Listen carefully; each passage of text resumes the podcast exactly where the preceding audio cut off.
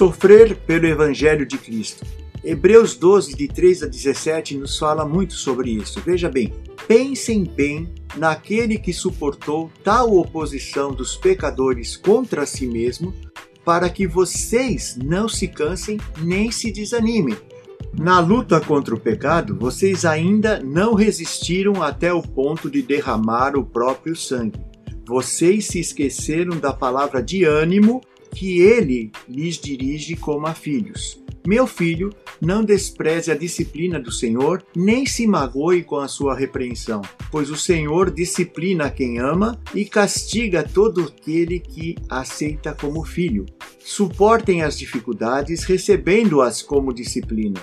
Deus os trata como filhos, Pois qual o filho que não é disciplinado por seu pai? Se vocês não são disciplinados, e a disciplina é para todos os filhos, então vocês não são filhos legítimos, mas sim ilegítimos. Em outra versão diz bastardos. Além disso, tínhamos pais humanos que nos disciplinavam e nós os respeitávamos.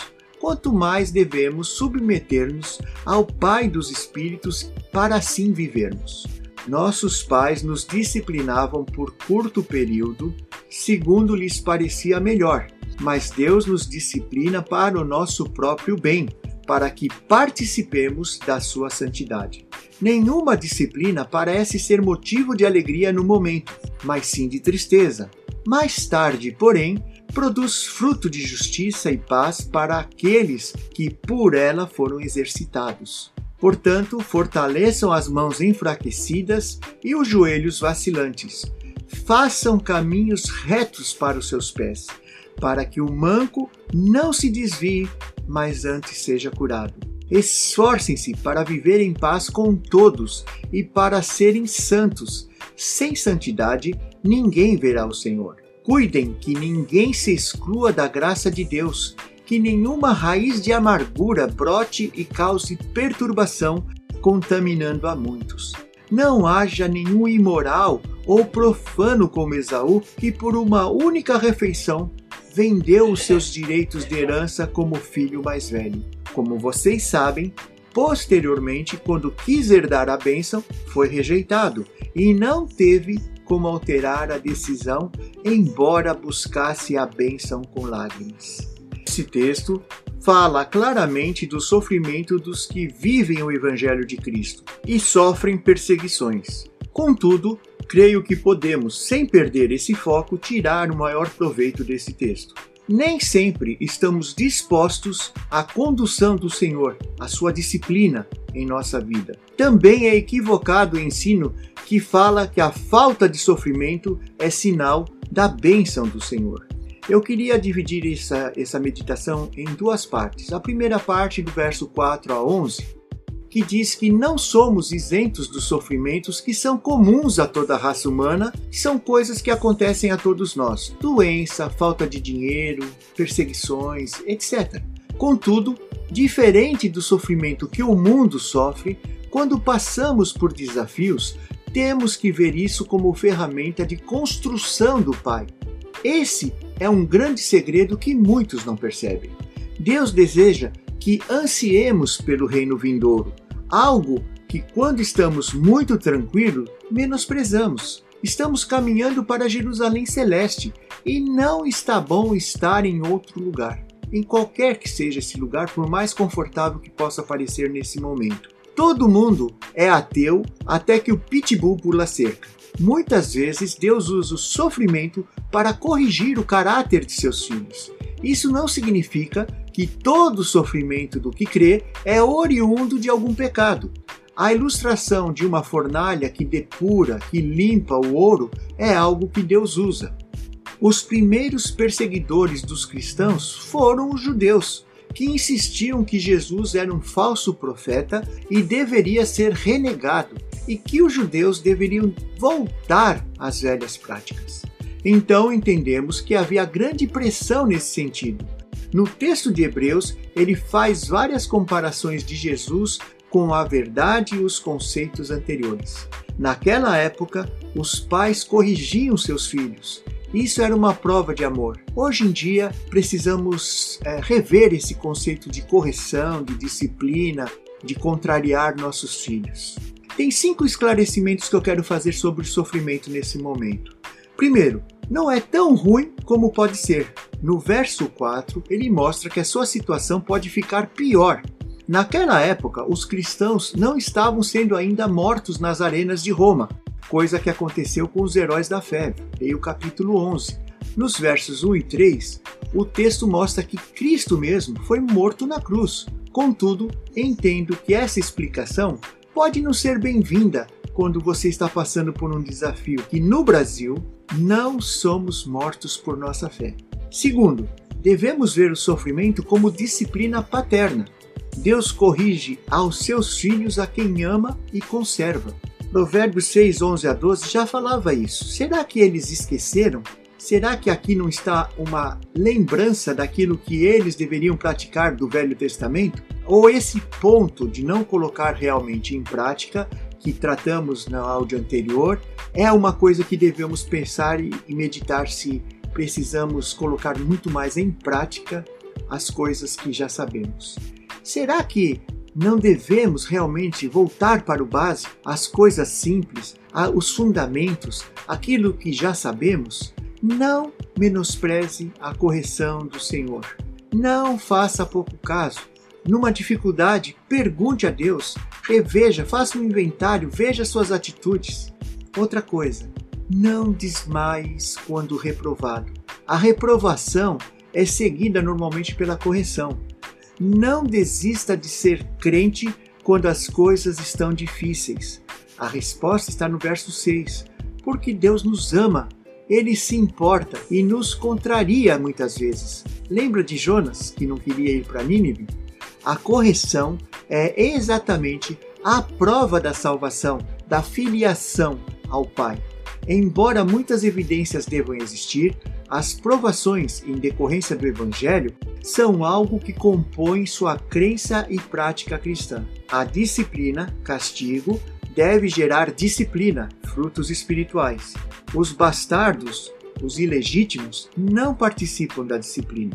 Não caia no erro de pensar que sua prosperidade ou uma bonança, uma calma em sua vida, representa filiação ou salvação. Aqui, o que se tem em foco é a apostasia de Jesus, é se afastar de Jesus e de seus ensinamentos, das suas boas novas. Isso é bem diferente dos sofrimentos que nós mesmos causamos por nossas atitudes. Algo que também podemos nos arrepender e que também pode ser levado ao Pai para uma solução. 4 é exigido de nós que nos submetemos. Versos 9 e 10. Se nosso pai terrestre, mesmo que incorretamente foi respeitado, ou deveria ser, quanto mais um pai perfeito. Ou você acha que Deus se enganou com você, está te disciplinando sem motivo? Devemos lembrar que o objetivo do Pai é nos conduzir à vida eterna e ser participante da sua santidade. Lá deveremos ser santos, mas vamos aprender aqui. 5. O resultado final compensará.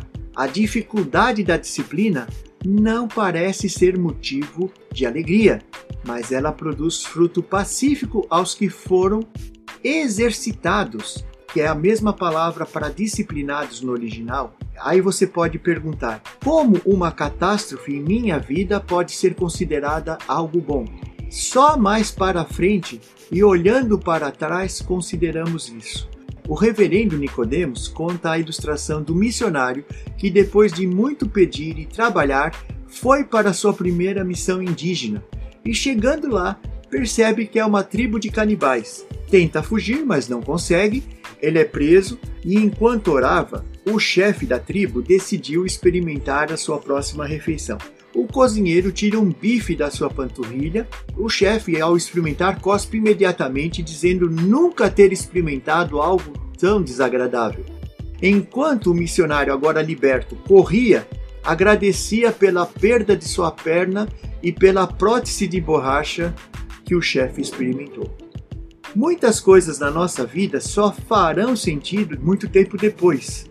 E tem algumas coisas que nem isso conseguiremos perceber aqui. O resultado, a conclusão sobre essa questão é que o propósito de Deus com a disciplina nunca é o nosso mal. Cinco atitudes e esta é a segunda parte. Primeiro, encorajamento mútuo.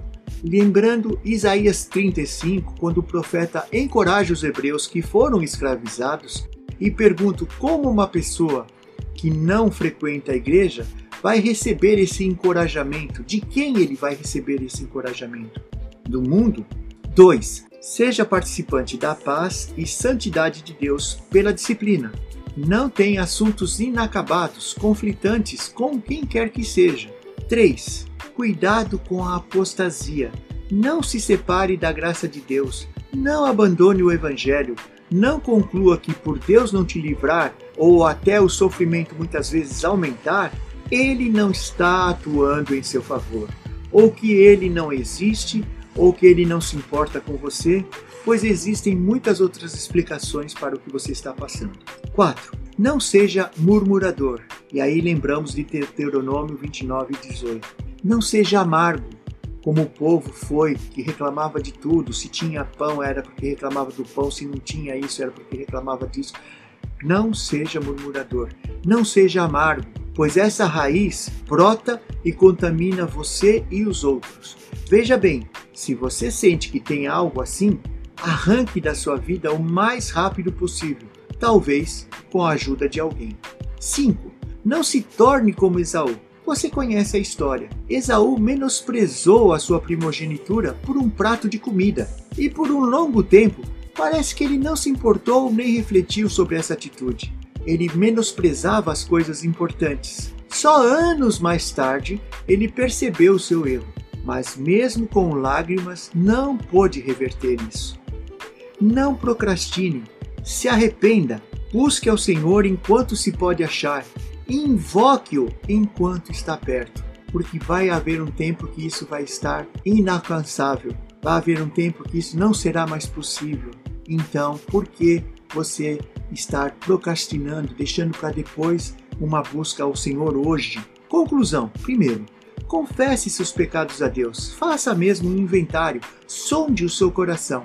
E se algo surgir, não tarde em ajustar, corrigir isso, acertar com a pessoa, pedir perdão, o que Deus colocar no seu coração. 2. Peça a Deus para transformar sua vida e seu coração. Jacó mudou e tentou acertar as coisas com Esaú. 3. Aguente com paciência a correção de Deus e, acima de tudo, não desista. Se precisar, procure ajuda, mas decida: não quero mais continuar assim. Quero que meu cristianismo faça sentido. Que seu cristianismo faça sentido para você hoje e sempre.